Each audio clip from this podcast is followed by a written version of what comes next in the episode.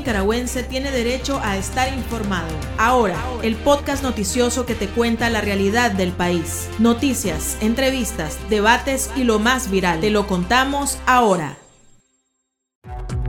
Bienvenidos al podcast de Artículo 66. En los micrófonos, Marlene Balmaceda y Wilmer Benavides. A continuación, un vistazo de los titulares que han marcado este día. Hospitales abarrotados en el segundo día de la jornada de vacunación contra el COVID-19 en mayores de 30 años. Daniel Ortega comparecerá de forma virtual ante la ONU después de 14 años de enviar a sus emisarios. Denuncian la persecución política del régimen de Ortega ante el Congreso de Estados Unidos y la ONU. Iniciamos el podcast ahora, correspondiente a este martes 21 de septiembre de 2021. Las 5 del día. Las noticias más importantes.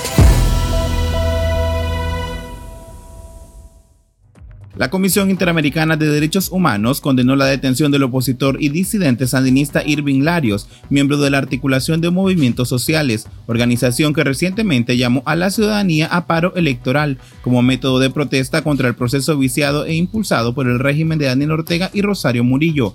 La CIDH reiteró su llamado urgente al Estado de Nicaragua para liberar de manera inmediata a las personas detenidas arbitrariamente y cesar las detenciones ilegales de personas consideradas opositoras. Los casos de COVID-19 en Nicaragua continúan alcanzando cifras récord cada siete días. El reciente informe del Ministerio de Salud reporta 705 personas contagiadas en la semana del 14 al 21 de septiembre, lo que representa un incremento de 30 casos. Con estos datos, el país acumula de manera oficial 13.162 casos confirmados. El incremento de contagios también es reportado por médicos y por la ciudadanía que hace uso de las redes sociales. Sin embargo, las cifras del MINSA continúan siendo más bajas que las verificadas por el gremio médico independiente, mientras las autoridades del país aseguran que solo una persona fallece de COVID cada siete días, pero por otro lado, los especialistas independientes cuentan más de 200 decesos en una semana. El representante de Nicaragua ante la Corte Internacional de Justicia, Carlos José Argüello Gómez, acusó al gobierno de Colombia de ignorar y violar los derechos de Managua al desafiar la autoridad de la Haya en el diferendo marítimo entre ambas naciones. Argüello señaló que al día de hoy Colombia todavía no acepta que Nicaragua tenga áreas marítimas al este del meridiano 82. Este conflicto marítimo podría determinar los derechos de los dos países en una zona de 75 mil kilómetros cuadrados en el Mar Caribe, utilizado para pesca artesanal e industrial. Según medios internacionales, la zona en disputa también es usada por grupos criminales para traficar drogas hacia Centroamérica. Este día se realizó una audiencia en el Congreso de Estados Unidos en la que se abordó la destrucción de la democracia por parte de Daniel Ortega en Nicaragua y que contó con la participación de la expresidenta de Costa Rica, Laura Chinchilla, y el experto en gobernabilidad Ryan Berg. Ambos demandaron una respuesta internacional ante la intención de Ortega de consolidar lo que consideran una despiadada, corrupta y nefasta dictadura. También se instó a investigar los negocios de la familia presidencial y sancionar al ejército de Nicaragua. El presidente de Costa Rica, Carlos Alvarado, manifestó su preocupación por los derechos humanos en Nicaragua durante la Asamblea General de Naciones Unidas. El mandatario costarricense se sumó al reciente pronunciamiento de la alta comisionada de Naciones Unidas para los Derechos Humanos, Michelle Bachelet, y reiteró su preocupación por el encarcelamiento de opositores políticos, periodistas y estudiantes. Alvarado hizo un llamado a la institucionalidad democrática, el respeto y la promoción de los derechos humanos. El pulso. Le medimos el ritmo a la realidad.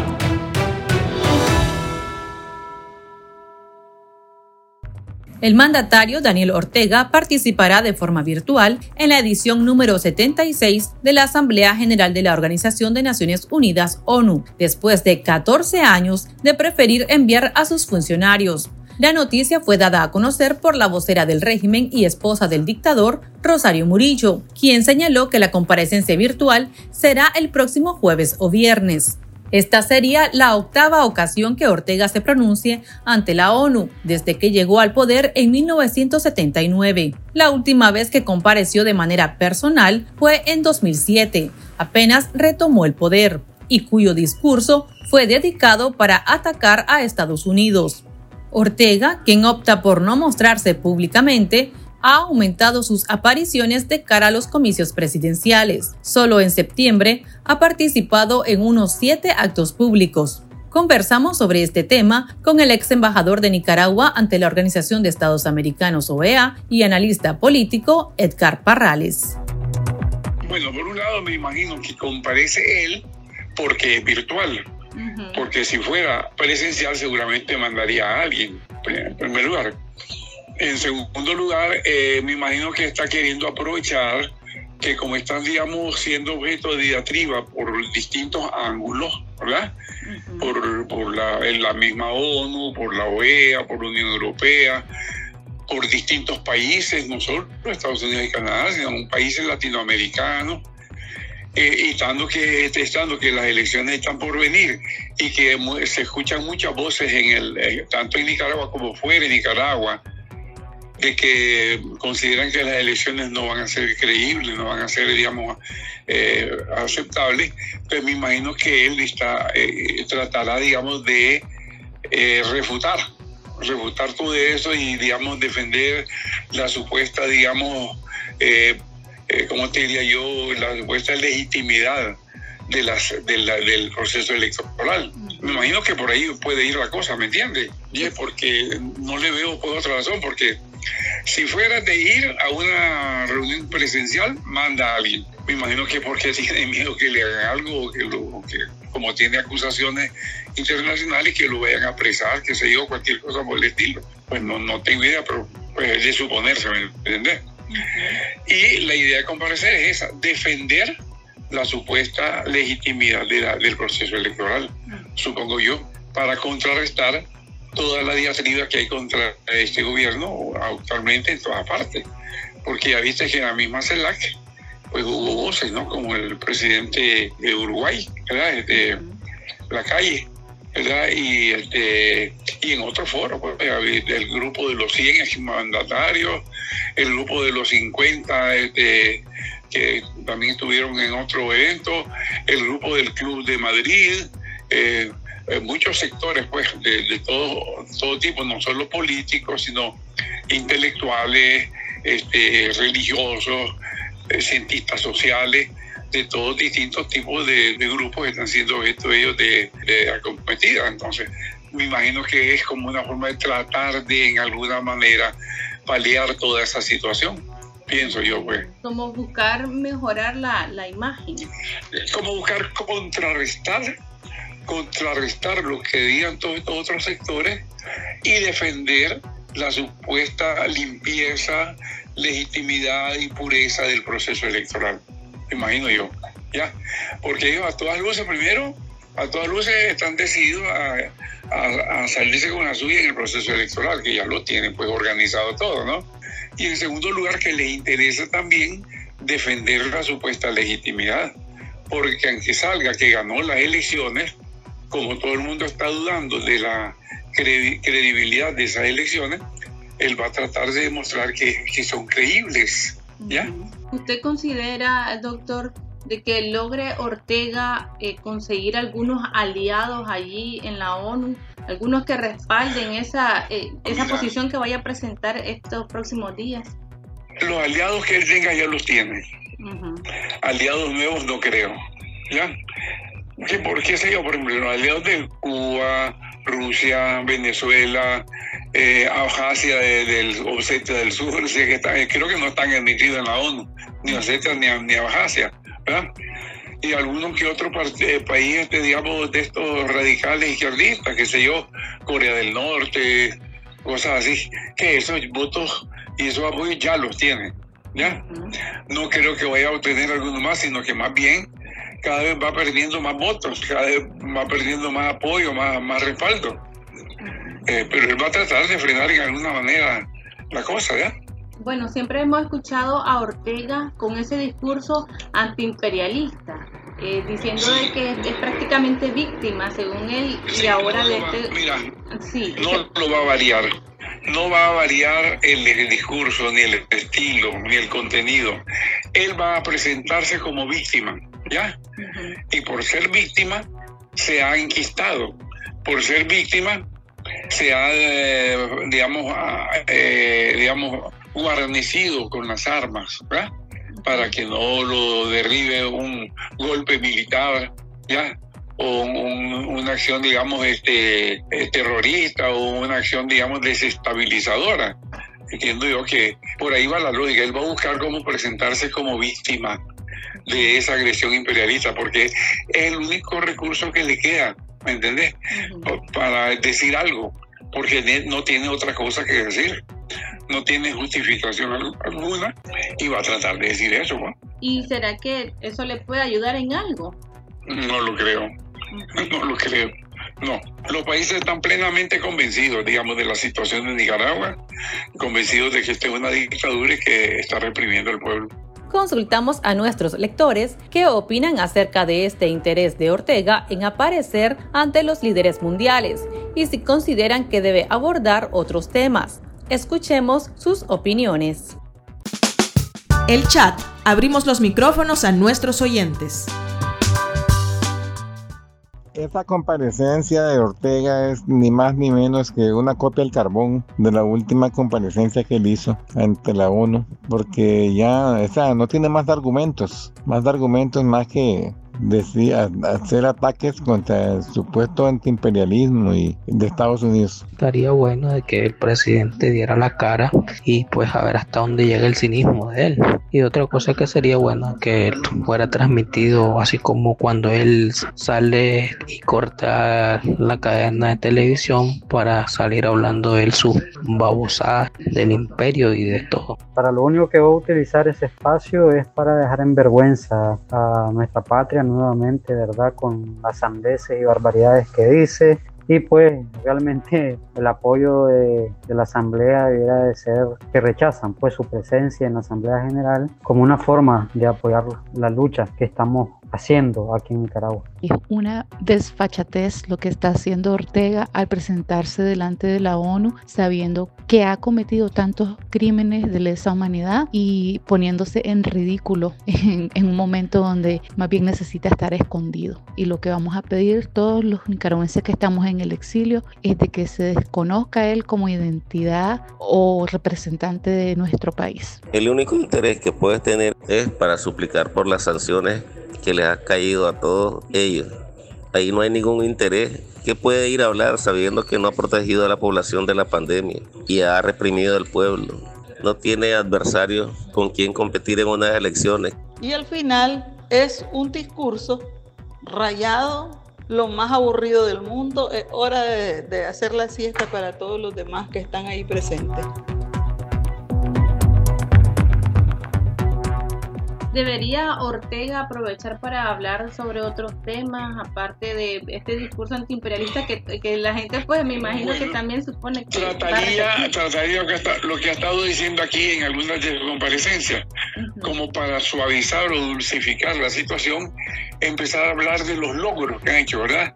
De que están haciendo carreteras, de que están pavimentando calles, de que están haciendo escuelas, de que están haciendo hospitales, como para, para contrarrestar en cierta medida el peso contradictorio que tiene de las acusaciones de dictadura y represión. ¿Ya? Me imagino que sí, sí, tratará de hablar de esas cosas para decir, bien, yo no soy malo, miren todo lo que estoy haciendo.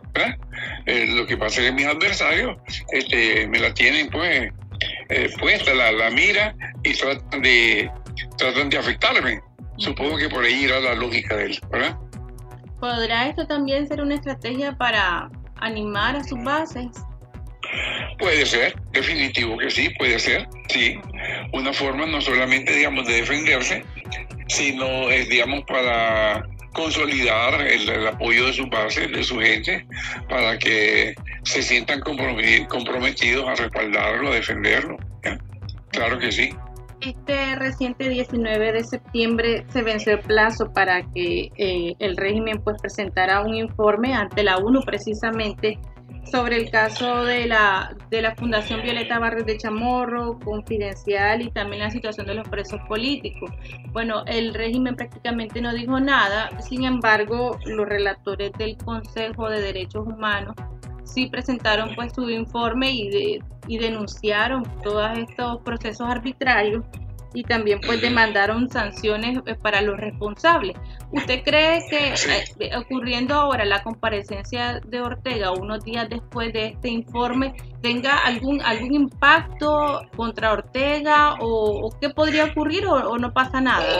obviamente, mira, no escatimo, no escatimo que algunos de los países, no lo sé, pues, pero es una cosa de suponerse, que algunos de los países en sus comparecencias en esta asamblea eh, le echen en cara eso, ¿me entiendes? Se lo saquen, le saquen esos pañitos al sol, ¿verdad?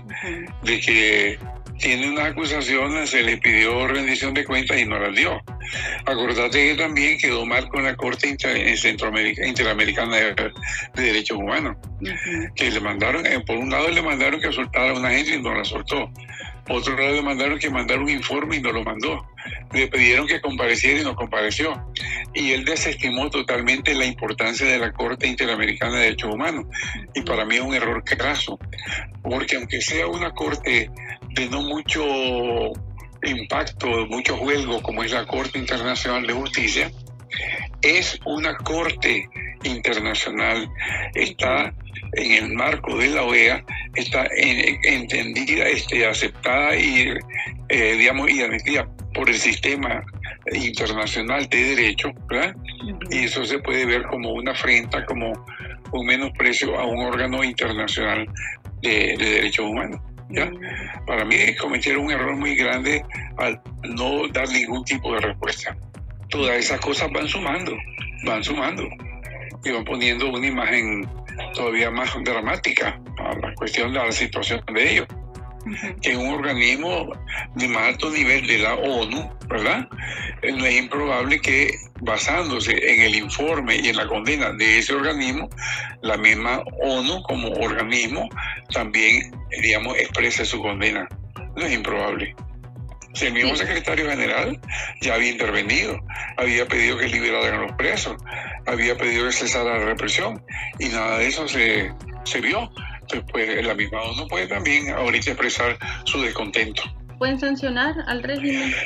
Bueno, lo, el procedimiento es que pasan el asunto al, al Consejo de, de Seguridad.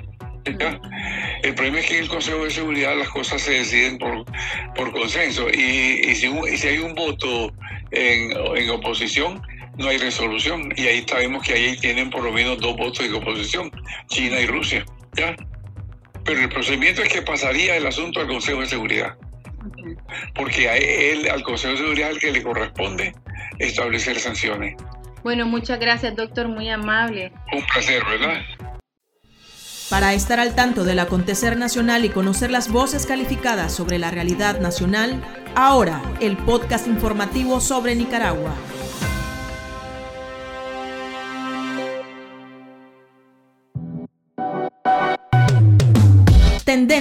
La viralidad de las redes sociales. Continúan las largas filas y aglomeraciones en los puestos de vacunación contra el COVID-19 la jornada de inmunización en personas mayores de 30 años inició el lunes 20 de septiembre en los departamentos de Managua y Carazo y este martes 21 se incluyó a Granada, lo que ha desatado un caos en las afueras de los centros hospitalarios. Las personas que buscan aplicarse la primera dosis de la vacuna AstraZeneca se han instalado en la intemperie, incluso un día antes para garantizar su inmunización. En las redes sociales señalan que algunos dueños de casas cercanas están aprovechando para vender los lugares. Pese al esfuerzo, decenas quedaron sin recibir la inyectable porque se agotaron. Este miércoles la vacunación llega a Masaya y desde ya muchos pobladores se han instalado en las afueras de los sitios con sillas, sombrillas, plásticos y hamacas. Aquí termina el episodio de Ahora de Artículo 66. Continúe informándose a través de nuestro sitio web www.articulo66.com. Síganos en nuestras redes sociales. Nos encuentra en Facebook, Twitter e Instagram y suscríbase a nuestro canal de YouTube. Hasta la próxima. La información veraz y de primera mano está ahora. No te perdás el podcast noticioso que te cuenta la realidad del país. Compartí y pasa la voz.